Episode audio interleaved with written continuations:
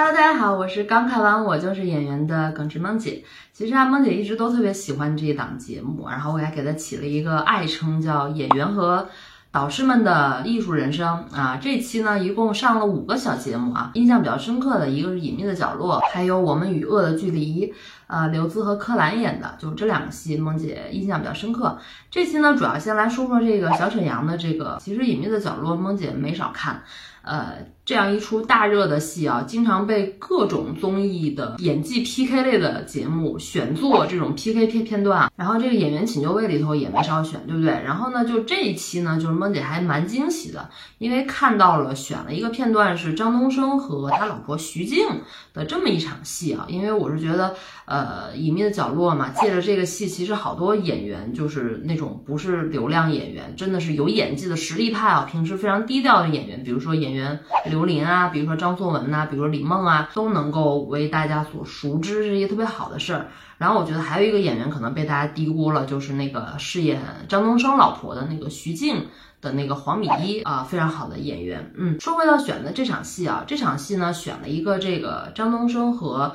呃，他老婆徐静两个人的这个诀别的戏啊，他老婆已经毅然决然要离开张东升，然后拿着离婚协议书过来，然后张东升呢死乞白咧的，真的很做了这么多，就是想离把他老婆留下，就是把他逼到这份上之后呢，然后张东升呢就是还是被拒绝了，然后呢就起了杀心，然后中间呢换药，然后最后导致他老婆死亡，就这么一个片段啊。小沈阳和海玲演的这个。这个版本啊，跟原版的电视剧差别其实挺大的。为什么呢？就是原版的电视剧啊，它其实是一个细水长流的一个过程，那种 tension，那种拉扯，那那种拉锯，然后张东升的那个最后的那个弦啪脆脆裂脆断。所以在原版的时候是张东升跟他老婆，呃，挽留无果，送他老婆到地库，然后给他老婆放行李。然后在这个过程中呢，就是换掉了药，然后但是呢，就是这个为什么又能够成立呢？是因为他老婆还有一个特质，就是他老婆喜欢游野泳，开放水域，那个那个那个游游游游个泳，就这么一个习惯，而且这个习惯是从第一集就开始铺，合情合理，因为在那么一个海滨城市嘛，对吧？然后呢，就是这两个因素同时具备，然后他老婆。呃，吃错药加上游野泳的时候就是并发，对吧？然后造成了一个溺水的一个情况，这样的话才综合实现出来一个结果，就是张东升他老婆的这个死是被判定为意外，张东升没有因此而获罪。但是，这个东西啊，为了在这个舞台上面变成一个综艺感有效果的，然后能够让这个矛盾冲突点能在一瞬间咔嚓就爆发了，被改了。改成了一个张东升现场换药，给他老婆现场喂药，他老婆现场发病，然后张东升在外头间接杀人，就改成了这样的一个情况，就是所以呢，整个这个呈现出来的这个效果啊，就会有一点点雪上加霜。其实吧，就是看完这个片段之后啊，就是郝蕾是这么说的，说两分钟都看不下去，因为这个女演员海玲演的实在太不生活化，要不为了看。小沈阳才可能就很早就灭灯了。张纪中说的这不就更狠了，说小沈阳还是最终还是把一出悲剧演成了一个喜剧，然后中间还有一些道具上面的小错误，就是导致整个这个戏就是毁于一旦啊。零星不敢苟同啊，就是我觉得底下这些评委对于小沈阳的这个隐秘的角落这一版过于苛刻了。这个戏的这个难度呢本身就非常高，然后又加上这个剧本还被。这么大刀阔斧的改动过，再加上选择了小沈阳这样一个真的很不适合这出戏的一个演员强上强演，然后能还能出现这样的一个结果，我觉得就已经非常非常厉害了啊！就是戏内的那场戏，眼看就演砸了嘛，对吧？那戏外这场戏还是要好好演的，这基本上很少能看到他的身影了，对不对？就感觉哎呦，这个人好像已经消失了很久了。这个人现在在忙什么？然后他现在在想什么？就我觉得这个我就是演员这个舞台还是给了他一个非常好的一个说话的一个机会。然后我觉得，哎呀，小沈阳果然没有让我失望啊！就是小小沈阳说了一个比较有趣的一个事情，就是这个主持人问他说：“那小沈阳，你现在还会去演小品吗？”然后小沈阳说：“我不演小品了，我放弃小品了。为什么？那小沈阳说了一个啊，说说现在的小品啊，有一个大风气特别不好，就是洗头卑微。哇塞！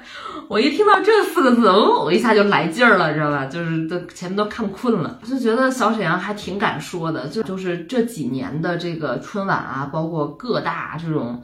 呃，卫视的这个综艺节目里面的这种语言类节目啊、小品啊、相声什么的，都崩坏的不要不要的。前面要可乐，但乐呢也没有踩到大家真的老百姓乐的那个点，就是尬乐。然后呢，到后面就一定要煽情，一定要和解，对吧？这个东西和解这个事儿嘛，你们从这个陈凯歌的这个小片儿里面也没少看到主旋律的要求嘛。就其实呢，小沈阳说的这个事这个事情呢，它不仅限于小品这一种艺术表现形式。其实，在电影、电视剧，包括小品这种文艺创作里面啊，就都是这样的一个大风气。就是一个实质是什么呢？就是不尊重类型化。因为就是小沈阳也说了嘛，他说他就就想弄一个特别可乐的东西，我就是弄一个东西特别可乐，让你们开心，让你们乐了，不就得了吗？对不对？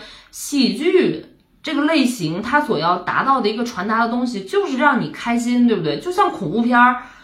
这样一个类型的要求就是吓到你，对吧？其实吧，像这种喜剧或者是恐怖类、惊悚类的这种题材，都是直面人人的内心，都是给你这种巨大的这种直接的情绪冲击力的这种类型题材啊。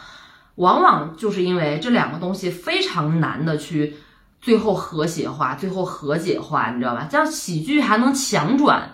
这个和解和悲，你知道吗？像那个恐怖惊悚，怎么往这个这个这个这个大和解方面去转呢？对吧？就很难嘛。它这个东西是反类型的，所以说最终导致的结果是什么？就是市场上面这种纯喜剧和纯恐怖惊悚这两个很极端这两头的这个东西啊，越来越少，因为这个类型不能够完成和解和和谐的这样的一个主旋律的要求，所以说呢，嗯。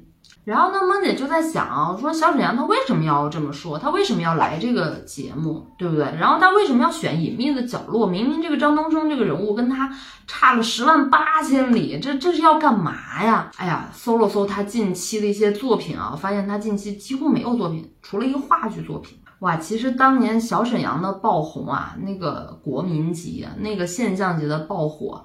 我觉得根本就是后期的这些小生小花们一辈子所难以企及的高度。大概在零六零七年的时候啊，小沈阳拜师呃赵本山，然后呢收到了这个红利之后啊，在这个春晚上面啊，以这个不差钱儿，这个穿着这个呃格子裤、苏格兰调情的那么一个 跑堂，对吧？然后一个什么？呃，睁只眼儿闭只眼儿，一天过去了，就那么一段台词啊，哇塞，那简直是火的大江南北啊，那个国民认知度啊，哇塞！之后呢，这个小沈阳就是真的是一路顺风顺水啊，就是就像他说的啊，就是导演都是求着他去的，就是他能保人，你知道吗？就是导演可能能叫来小沈阳了，他那个戏就能继续往下拍。就是他属于这样的一个状态，一年接九部戏，张艺谋的那个《三枪拍案惊奇》，对不对？后来呢，还拍了什么《河东狮吼二》啊，一系列的这这这种偏喜剧类型的这种题材。兴许人家这些就钱也没少赚，但是呢，就是呃，他的这个身家没有被这些戏给带起来，因为他的这些戏呢，这些评分都不太高，口碑也不是特别好。他自己得那个金扫帚奖还得了好多次，就跟那个国外的那个金酸梅奖差不多啊。在这个过程中呢，他也丧失了好好经营自己的一个动力。这就一来二去的这十年黄金十年过去了之后，就一下子影视剧到了不景气的这个一八年、一九年，然后又到了这个疫情期的二零二零年。那小沈阳怎么办呢？就开始玩抖音，现在他的抖音账号呢大概一千八百多万粉丝，然后你能够看得出来，这是他抓住了这个抖音第一波红利。他后期的一些内容啊什么的，并没有好好去经营。他一共现在只有几几十条内容，然后也都是特别随性和个人化的一些内容，明明显不太像是后期有团队在给他一个持续内容支撑的那么一个状态。然后呢，这个小沈阳呢中间也带过货，但是他这个带货的这个状态呢也不是特别好，可能他他真的不。不太适合带货啊。中间还传出就是呃，可能就是带货某酒品牌吧，然后一共就卖出去三十箱，还退了二十多箱，就这样的事情。但是呢，其实小沈阳自己也在想，他下一步到底要干什么，因为他也知道看透了，就是这个综艺晚会上面小品的这摊儿，他已经不太适合了，枯竭了，对不对？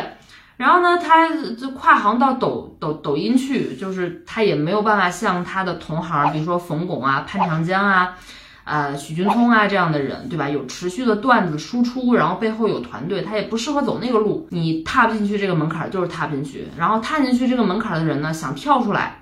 也回不到 正常的世界，哎，就是这样一个情况。所以呢，我觉得就是小沈阳在这个时间段出现在我就是演员选了这么一个强烈要撕标签的这么一个戏剧，就也能看得出来他这个人本身的一种焦虑的心态吧。他迫切的想要，嗯，再回归到这个影视圈，然后想要重拾信心、重拾演技的那么一个状态。但是我是觉得他这步子迈的有点大哦，觉得小沈阳的那个艺术造诣也好，远远还没有到，呃，信手拈来任何角色都能够 handle 都能够吃下来的，强行去转，强行去撕标签，就可能会让他的这个信心更加的受损、受打击吧。呃，想看看他之后的一些表演，嗯，好吧，这期就跟大家聊这么多，拜拜。